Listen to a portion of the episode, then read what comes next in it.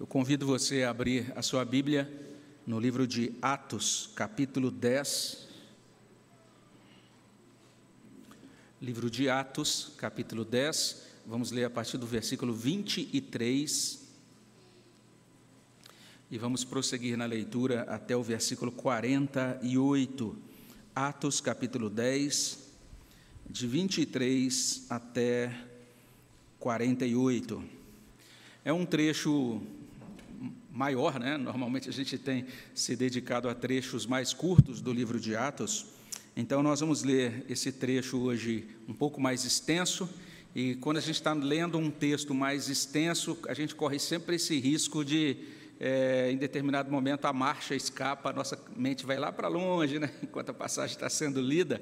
Eu quero convidar você a ficar atento para esse trecho que a gente vai ler. E a gente vai ler ele, então, aqui em blocos é, de determinada maneira. Então, num primeiro instante, os homens apenas lerão os versos 23 até 26. Então, vamos ouvir a leitura bem forte aí dos homens. Vamos ler a palavra de Deus, os homens, de 23 até 26 aqui de Atos, capítulo 10. Leiamos. Pedro, pois, convidando-os a entrar, hospedou-os. No dia seguinte, levantou-se e partiu com eles também alguns irmãos dos que habitavam em Jope foram em sua companhia. No dia imediato, entrou em Cesareia. Cornélio estava esperando por eles, tendo reunido seus parentes e amigos íntimos. Aconteceu que, indo Pedro a entrar, lhe saiu Cornélio ao encontro e, prostrando-se-lhe aos pés, o adorou. Mas Pedro o levantou, dizendo: Ergue-te que eu também sou homem. E agora as mulheres vão ler do verso 27 e elas vão prosseguir até o versículo 35. Leitura então pelas mulheres.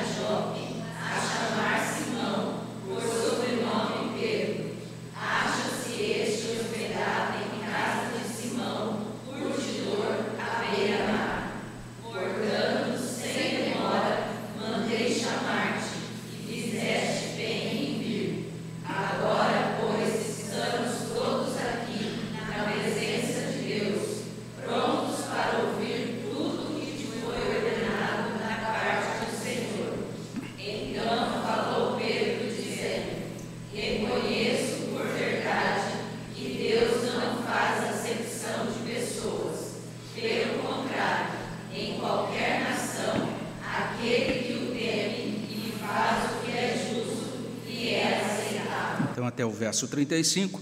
Agora os jovens lerão do verso 36 até 43. Como é que você, que eu sou jovem? Então, se você se sente jovem e se enquadra, entende que você se enquadra, né? Você pode ler então esse trecho de 36 a 43.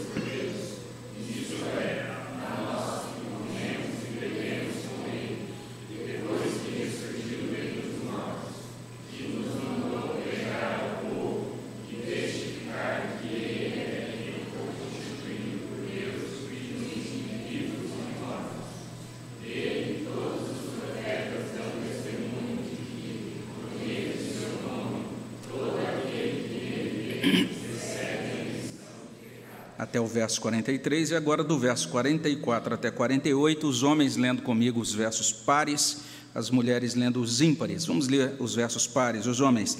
Ainda Pedro falava estas coisas quando caiu o Espírito Santo sobre todos os que ouviam a palavra.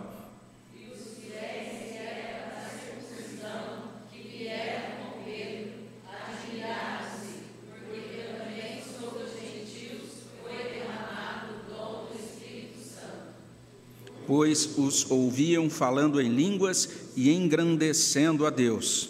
Então perguntou Pedro: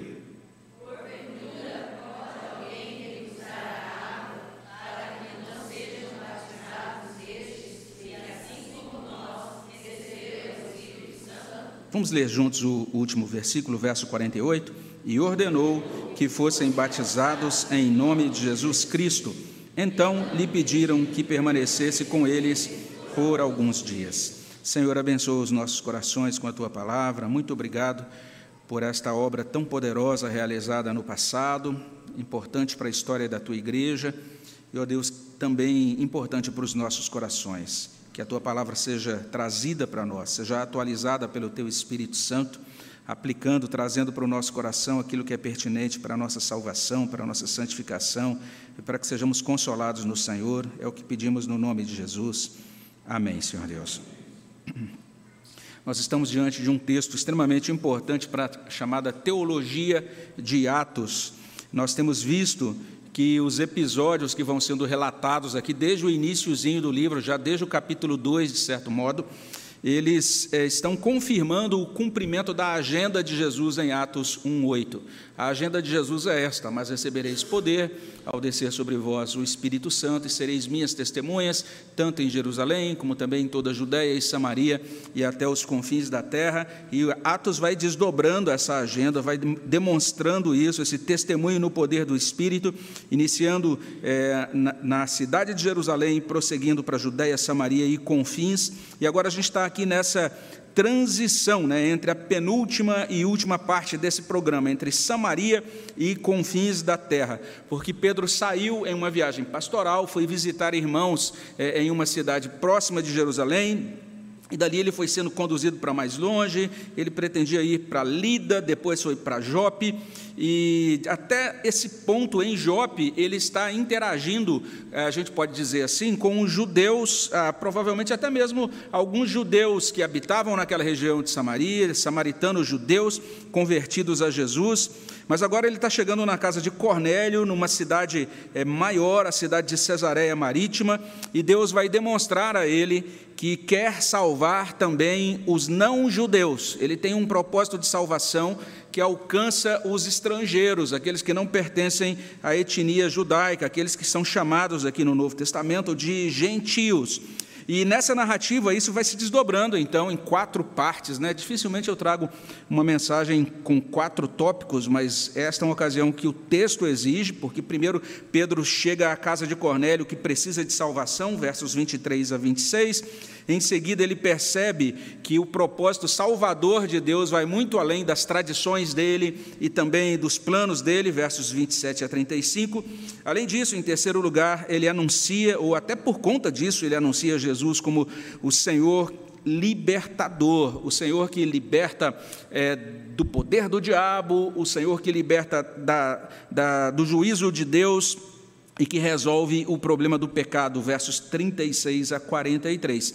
E finalmente, em quarto lugar, Deus aplica a mensagem de Pedro aos corações, e tanto Cornélio quanto a sua casa são salvos, versos 44 a 48. É um trecho longo, não dá para cortar né, e pregar em duas ocasiões, porque a gente precisa ter essa visão total, ampla do que está acontecendo aqui. E a gente começa então olhando aqui para esses versos 23 a 26, constatando isso. Cornélio precisa de salvação. É a primeira constatação. E a gente concluiu a última meditação, né, olhando lá para os versos 21 e 22. Naquele momento, a cena se fechou com Pedro é, saindo para atender os emissários de Cornélio na porta da casa de Simão, o curtidor, e ouvindo deles determinada fala, determinadas, é, de determinado relato, e a partir daquele momento, então ali fechou-se a cena, e agora abre-se no verso 23, é, a gente lê aqui no verso 23 que aqueles emissários dormiram em Jope e na manhã seguinte Pedro e outros irmãos acompanharam aqueles homens até Cesareia. Verso 23, Pedro, pois, convidando-os a entrar, hospedou-os. No dia seguinte, levantou-se e partiu com eles. Também alguns irmãos dos que habitavam em Jope foram em sua companhia. E chegamos então nesse verso 24. O verso 24 informa sobre a chegada deles em Cesareia e na casa de Cornélio, é, que havia convidado parentes, amigos para a ocasião, né? diz aí, no dia imediato entrou em Cesareia, Cornélio estava esperando por eles, tendo reunido seus parentes e amigos íntimos. Então não era apenas o círculo familiar menor, né, mais próximo de Cornélio, mas também os amigos mais próximos estavam ali. Então a gente tem toda a casa dele. Isso é, implica não apenas familiares, parentes, mas também os servos, os escravos, os funcionários da casa, os aqueles soldados mais próximos que estavam sob as ordens dele. Então, realmente era um grupo é, que não era pequeno, e Cornélio, por sua condição, ele certamente possuía um espaço amplo que permitia, então, é, ter todo aquele pessoal reunido, mais ou menos como um giz lá do seu, no presbítero Moisés, né? quando tem 40, 50 pessoas ali. Então, mais ou menos isso que aconteceu naquela ocasião. E o verso 25 confirma aquilo que eu declarei há pouco, ou seja, Cornélio precisava de salvação. Olha só como ele precisava. Olha aí o verso 25. Aconteceu que, indo Pedro a entrar, lhe saiu Cornélio ao encontro e, prostrando-se-lhe aos pés, o adorou. Que coisa interessante acontece aqui, não é? Então Pedro recebe o convite, vai até lá, chega até a casa de Cornélio, ele ainda não entrou. Quando ele está próximo ali da entrada, Cornélio vê ele de longe, Cornélio não se contém, corre até Pedro, se prostra. Essa ideia de prostração é muito forte, é uma ideia realmente de adoração. E isso é digno da nossa atenção, porque se a gente olha aí os versos 1 e 2 do capítulo 10, ali diz que Cornélio era piedoso, temente a Deus, um homem muito generoso, um homem inclusive que fazia orações regulares a Deus ele dava um bom testemunho diante dos judeus de Cesareia, você pode ver lá no verso 22, né? A nação judaica respeitava muito a figura de Cornélio, inclusive ele teve esse privilégio, foi visitado por um anjo, ou seja, um, ele teve um monte de experiências espirituais. Veja só, um monte de coisas que a gente diria: Uau, o que, que é isso? Um anjo foi visitá-lo esse homem ora, você notou aí no texto, ele diz: Olha, quando eu estava orando, quando eu separar, tava, tinha separado aquele momento para orar na hora nona, ou seja, todo dia às três da tarde, ele tinha um momento devocional dele, ou seja, um homem devoto, né? Mas perceba isso, as crenças de Cornélio ainda não eram esclarecidas. Você pode ser muito devoto, você pode fazer um monte de coisa, você pode ver anjo, você pode ouvir vozes, você pode ver fogo no mato, lá na madrugada enquanto você está orando, você pode ter um monte de experiências desse tipo, mas isso ainda não significa que você seja salvo. É isso que aconteceu com Cornélio naquela ocasião. E talvez até por conta dessa grande expectativa gerada pela revelação, né, ele não se conteve quando viu Pedro, se prostrou, adorou, e isso tem a ver também com a estrutura, né, com a formação cultural dele. Afinal de contas, ele era um romano. Né? Naquela cultura romana, um homem, César, era adorado. Eles diziam que César era o Senhor, né? e César, o imperador, recebia adoração. Então, essa ideia de você adorar a mais alta autoridade, né, vamos dizer, constituída, não era muito estranha para a cultura romana, uma cultura paganizada, uma cultura marcada por é, uma pluralidade de deuses, um panteão de deuses e também por muita idolatria. Então, Cornélio não havia compreendido até aquele ponto que a adoração só deve ser dada a Deus. Ele tinha até se interessado pelo Deus de Israel, e ele era um devoto desse Deus de Israel, mas talvez ele não fosse até aquele ponto um devoto exclusivo, né, vamos dizer assim, é, do Deus de Israel. Ele era um religioso sincero, um religioso fervoroso, mas ainda assim não era convertido a Jesus Cristo, ele possuía fogo, mas faltava-lhe luz.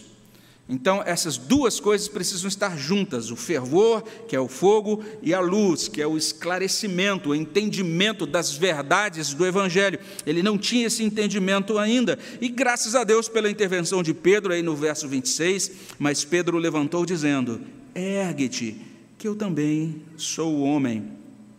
É notável que Pedro não tenha aproveitado aquela oportunidade para se fazer, é ou não é? Puxa, estou sendo considerado uma grande autoridade espiritual. Dobrai-vos, ó Cornélio, e toda a sua prole, né?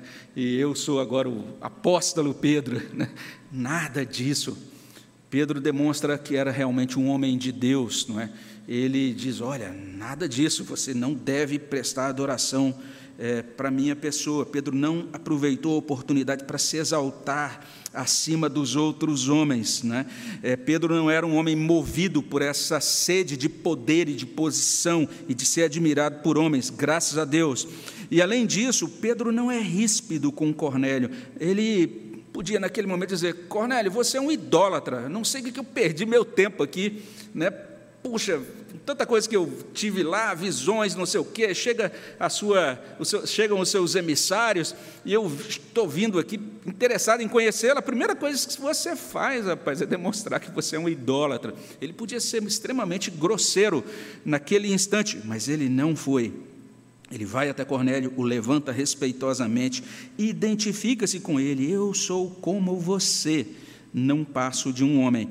Cornélio precisava de salvação, é o primeiro dado aqui da narrativa, e a gente vai ver que, de acordo com o que se segue, em segundo lugar, o propósito de Deus vai além da tradição e planos de Pedro. É a segunda verdade encontrada porque Pedro entra na casa de Cornélio, encontra os familiares e amigos e se dirige a eles, aí a partir do verso 27 até 29, diz assim: Falando com ele, entrou encontrando muitos reunidos ali, a quem se dirigiu, dizendo: Vós bem sabeis que é proibida um judeu a juntar-se ou mesmo aproximar-se a alguém de outra raça, mas Deus me demonstrou que a nenhum homem considerasse comum ou imundo. Por isso, uma vez chamado, vim sem vacilar.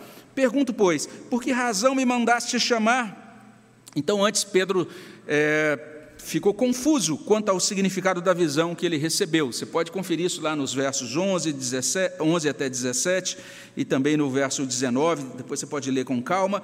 Mas nesse momento, né, nesse, nesse instante, ele demonstra que ele entendeu que Deus queria que ele se aproximasse de pessoas estrangeiras.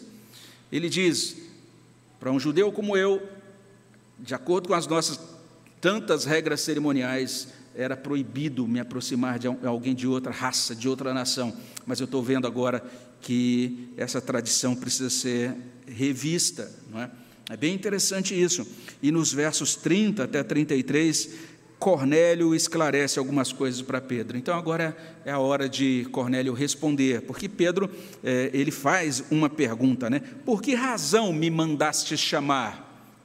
E Cornélio então agora responde, verso 30 até 33. Respondeu-lhe Cornélio: Faz hoje quatro dias que por volta desta hora estava eu observando em minha casa a hora nona de oração, e eis que se apresentou diante de mim um varão de vestes resplandecentes e disse: Cornélio, a tua oração foi ouvida e as tuas esmolas lembradas na presença de Deus.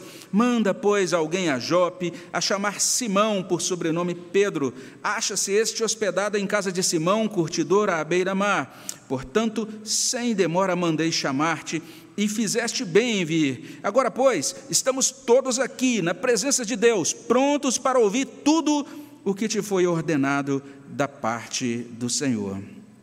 É evidente que Deus trabalhou na vida e no coração de Cornélio, a gente falou sobre isso já em mensagem anterior, não é? E é interessante o texto mostrar isso, que tanto Cornélio como seus familiares, os seus amigos estavam prontos, dispostos a ouvir a palavra de Deus. E diante daquela, daquela situação, Pedro foi literalmente conduzido a compreender uma verdade muito preciosa, está aí nos versos 34 e 35. Então falou Pedro, dizendo: Reconheço por verdade que Deus não faz acepção de pessoas, pelo contrário, em qualquer nação, aquele que o teme e faz o que é justo lhe é aceitável. Em outras palavras, o propósito salvador de Deus ia muito além da tradição e dos planos de Pedro, isso moveu Pedro a pregar. Daí aquilo que a gente encontra nos versos seguintes, versos 36 até 43. Ou seja, em terceiro lugar nessa passagem, Jesus é anunciado como Senhor libertador. É, olha como Pedro faz. E essa passagem é muito importante, porque muitos crentes têm dúvidas sobre como evangelizar. Né? O que, que eu devo fazer na evangelização? O que, que eu devo dizer na evangelização? Eu já participei de muitos cursos, né, utilizando materiais é, que são pré-definidos assim para uso em campanhas evangelísticas, e a gente aprendia lá os chamados scripts, né, que tinham que ser ditos naquela hora de evangelizar. Então, por exemplo, aquelas pessoas que fizeram lá no passado aqueles chamados cursos de evangelismo explosivo, você tinha aquela pergunta que tinha que ser feita: se você chegar na, na porta do céu e Deus perguntar por que você deve entrar, no meu céu. Então começava a conversa, a evangelização, mais ou menos utilizando essa fala. É, quem usou aquele material das chamadas quatro leis espirituais, né, do Bill Bright, tinha também quatro tópicos, quatro falas que você tinha que aprender ali. E todos esses métodos são muito bem intencionados, têm a sua utilidade, né? alguns foram muito usados por Deus em tempos passados, mas a coisa mais importante que a gente deve fazer, se a gente quer aprender sobre evangelização, é ver como que os crentes do Novo Testamento evangelizavam. E aqui você vai ver Pedro fazendo isso, o roteiro é muito claro, né? A primeira coisa que ele faz é informar quem é Jesus. Esse é o primeiro ponto em qualquer evangelização, informar quem é Jesus então ele vai informar no verso 36 que Jesus é o Cristo, Jesus é o Senhor, e ele não é apenas Senhor dos judeus, da nação judaica, é Senhor de todos os homens. Ele diz: Esta é a palavra que Deus enviou aos filhos de Israel, anunciando-lhes o evangelho ou as boas novas da paz por meio de Jesus Cristo. Este é Senhor de todos. Quem é Jesus? Pedro esclarece nesse ponto da pregação. Em seguida, Pedro faz o seguinte: veja só, ele não apenas informa quem é Jesus, mas ele informa o que Jesus fez no seu ministério terreno, desde o seu batismo por João. E se você olha aí verso 37 até início do 39, Pedro está dizendo isso: Jesus realizou um ministério ungido, poderoso, libertador. Olha o que ele diz: Vós conheceis a palavra que se divulgou por toda a Judéia, tendo começado desde a Galiléia, depois do batismo que João pregou, como Deus ungiu a Jesus de Nazaré com o Espírito Santo e com poder, o qual andou por toda parte, fazendo o bem e curando a todos os oprimidos do diabo, porque Deus era com ele. E nós somos testemunhas de tudo o que ele fez na terra dos judeus e em Jerusalém. Tem um, tem um dado aqui tão interessante que vai se repetir algumas vezes aqui no texto, e que vale a pena a gente destacar, né, que é essa importância do testemunho ocular, né, de Pedro dizer: Eu sou um apóstolo, eu estava lá quando essas coisas aconteceram. Ele vai repetir isso, inclusive ele vai dizer: Deus confiou essa mensagem para aquele grupo de testemunhas oculares. Esses são os mensageiros autoritativos, né, que têm autoridade para dizer de fato quem é Jesus e o que ele fez. Isso é digno da nossa atenção. Ele vai dizer literalmente isso: olha o que ele realizou, olha como ele passou por esse mundo fazendo o bem, libertando pessoas é, no poder do Espírito Santo, cheio do poder de Deus.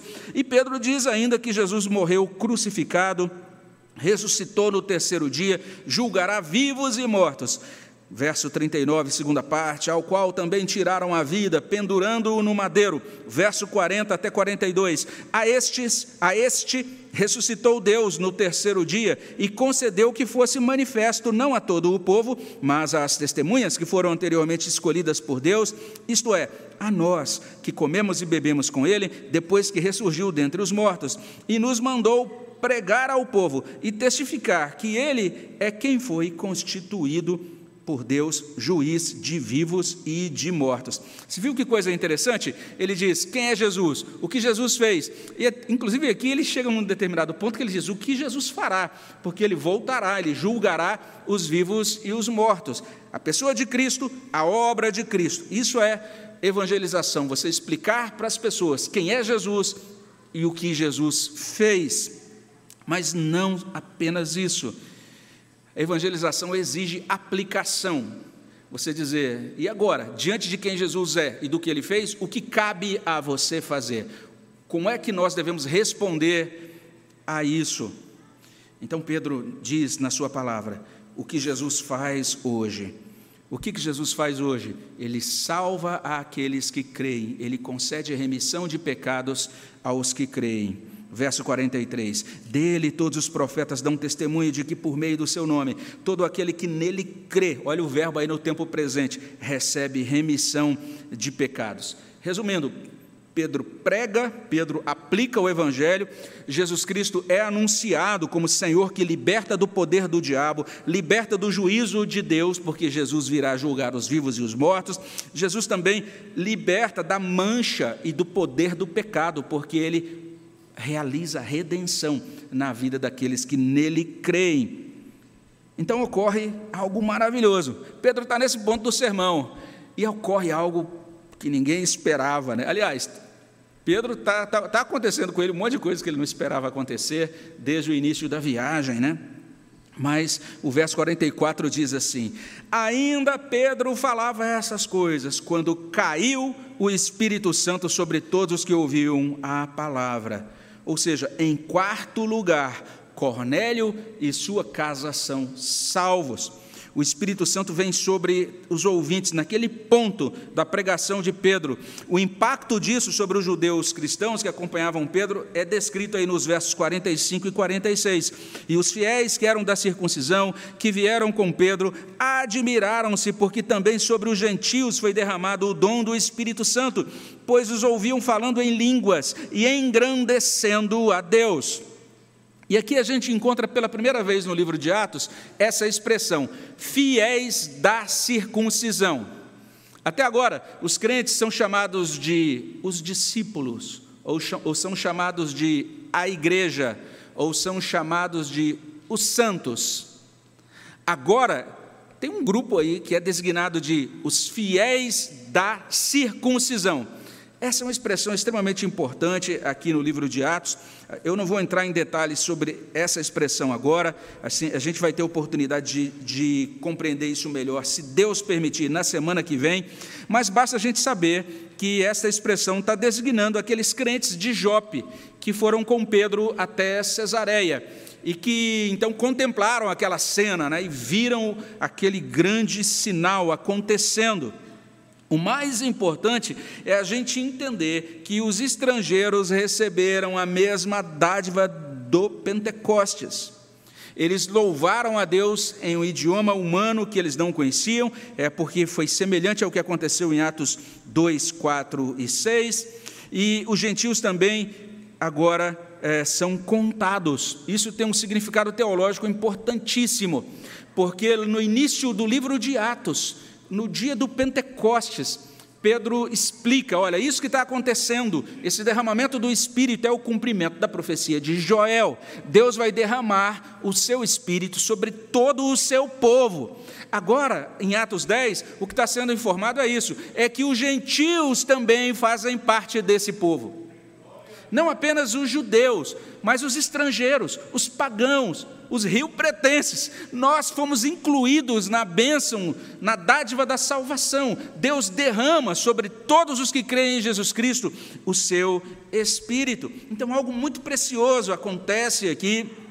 E diante disso, Pedro entende que tanto Cornélio como seus familiares, os seus amigos ali naquela casa, podem e devem ser integrados à comunhão visível da igreja por meio do batismo. Versos 47 e início do verso 48. Então perguntou Pedro: Porventura pode alguém recusar a água para que não sejam batizados, estes que, assim como nós, receberam o Espírito Santo? E ordenou que fossem batizados em nome de Jesus Cristo. E a narrativa encerra com o convite para Pedro né, e para os irmãos de Jope ficarem mais um tempo em Cesareia, na casa de Cornélio, finalzinho do verso 48. Então lhe pediram que permanecesse com eles por alguns dias. Né? A gente já falou um pouco, um pouco sobre o dom de línguas que é derramado sobre esses ouvintes da casa de Cornélio é, em uma ocasião anterior. Né? Se de repente você não estava aqui ouvindo os sermões de Atos na época, eu convido você a buscar um sermão anterior em que a gente fala sobre o batismo com o Espírito Santo no livro de Atos, em que a gente explica essas ocorrências do derramamento do Espírito Santo depois de Pentecostes. Então, a gente não vai é, voltar lá naquele ponto, porque parece que a grande coisa a ser destacada é essa: os ouvintes foram alcançados pela graça de Deus, foram salvos, a família de Cornélio foi salva. Então, bênção sem medida. Deus aplica aquele sermão de Pedro aos corações e tanto Cornélio quanto a sua casa são salvos. E dito isso, a gente já pode começar a concluir, como sempre, relembrando, né? ou seja, se a gente olha para essa passagem, Atos capítulo 10, a partir do verso 23 até 48, uma longa passagem, né? nós aprendemos que Pedro chega à casa de Cornélio e fica clara já no início da, da narrativa a necessidade que Cornélio tem de iluminação e de salvação. Ele, apesar de tão religioso, ainda não tinha compreendido bem o caminho da salvação.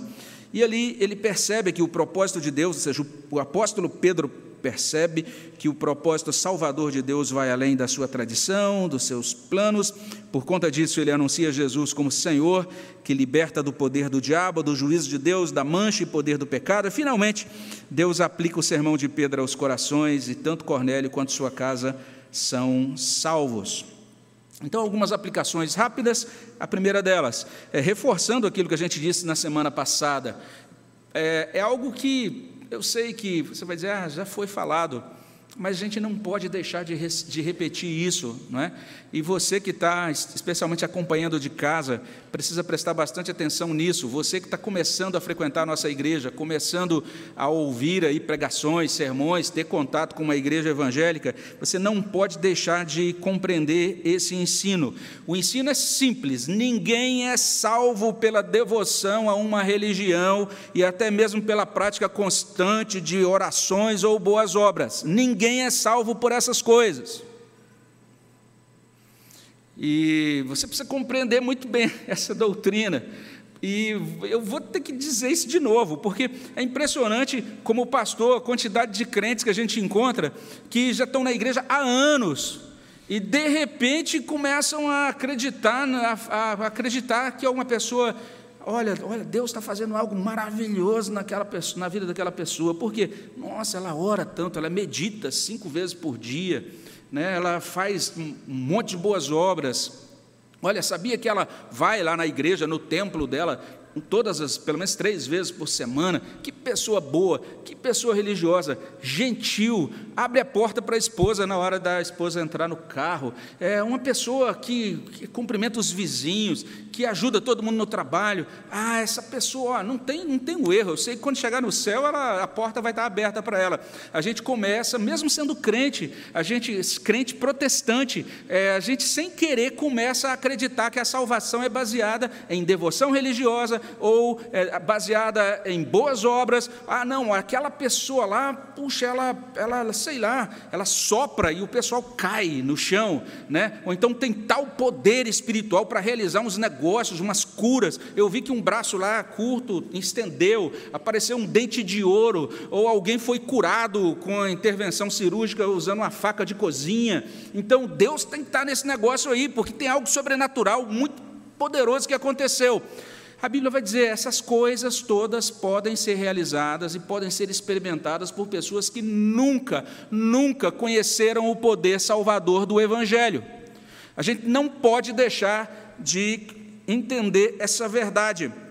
Para sermos salvos, você que está acompanhando de casa, para você ser salvo, nós temos de entender quem Jesus Cristo é o que Jesus Cristo realizou, o que Jesus Cristo realiza, e a gente precisa é, estar atento. Veja só o que a palavra de Deus diz aqui. Nós precisamos entender que Jesus Cristo julgará os vivos e os mortos, e a gente precisa estar disposto para receber a pregação da palavra de Deus.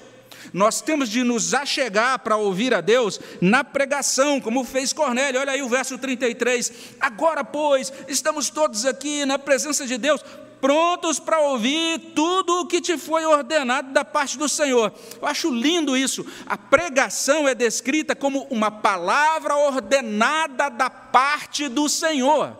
Que coisa impressionante. Para sermos salvos, nós temos que crer nessa palavra, crer em Jesus, para em nome dele recebermos remissão de pecados, temos de nos arrepender e crer somente em Jesus como Senhor e Salvador da nossa alma, e a gente tem que fazer isso rápido, porque se a gente está respirando agora, a gente pode não estar mais nesse mundo no minuto seguinte. Esta é a verdade repetida no Novo Testamento. Até você que está na igreja há muito tempo, fez sua profissão de fé, é filho de crente, você precisa ter essa experiência pessoal de receber, de acolher Jesus Cristo como seu Senhor e como seu Salvador. Uma segunda coisa que a gente pode dizer é essa, né? ainda que a nossa tradição e os nossos planos tenham importância, e eles têm o seu lugar, têm o seu valor. Mas é vital que o nosso coração seja centrado em fazer a vontade de Deus na expansão do reino e no cumprimento dessa agenda de Jesus em Atos 1:8. É importante que a gente entenda isso. Deus deseja que eu receba poder e seja uma testemunha de Jesus Cristo.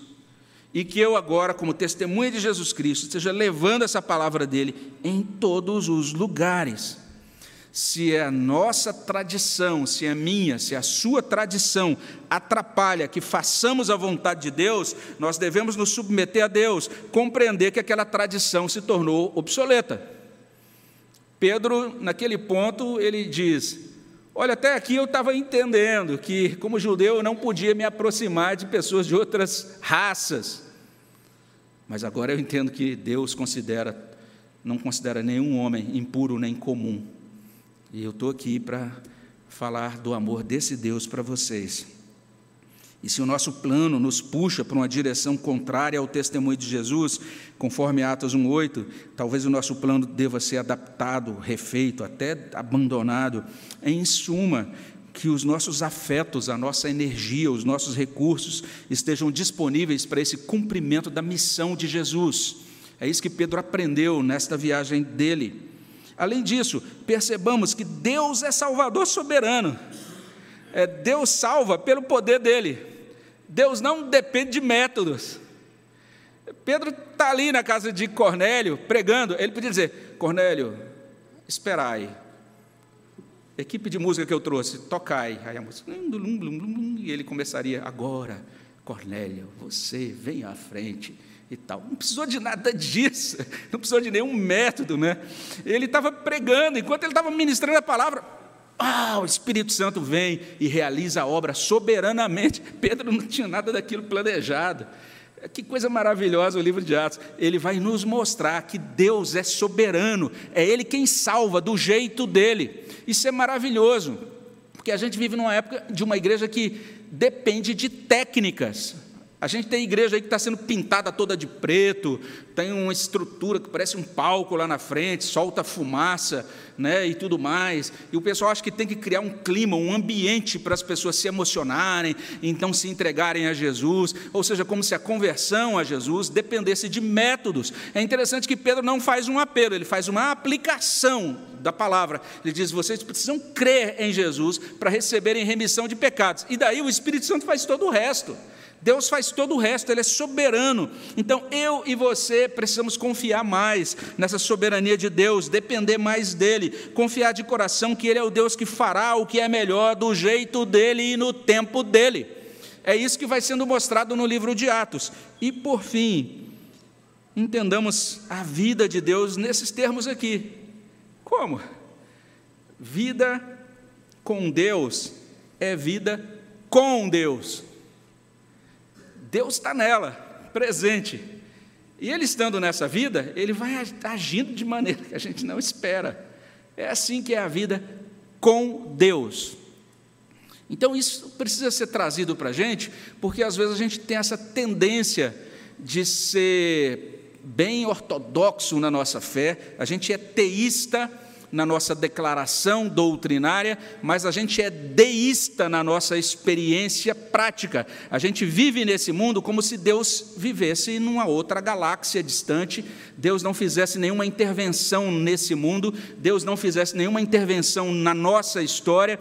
A gente já ora, mas sim, ah, eu oro, mas eu nem sei se Deus vai me atender, né? A gente caminha com Deus, a gente caminha durante o dia e não sabe se será que Deus está comigo aqui nesse lugar mesmo? Agora eu tenho que tomar essa decisão. Será que eu tenho que consultar a Deus mesmo ou não? Então a gente acha mais ou menos que é, é, Deus está distante. A gente vai vivendo aqui meio que por nossa própria conta. É, de acordo com o livro de Atos, não é assim. A vida com Deus é uma vida no poder de Deus, é uma vida em Cristo, é uma vida no Espírito, é uma vida sob o escudo do batismo, na comunhão da igreja de Deus. É isso que Atos 10, de 23 a 48, traz para nós, e que seja assim, então, para a glória de Deus e para o nosso bem. Vamos orar sobre isso? Senhor, abençoa os nossos corações, derrama tua graça sobre nós, aplica tua palavra no nome de Jesus. Amém, Senhor Deus.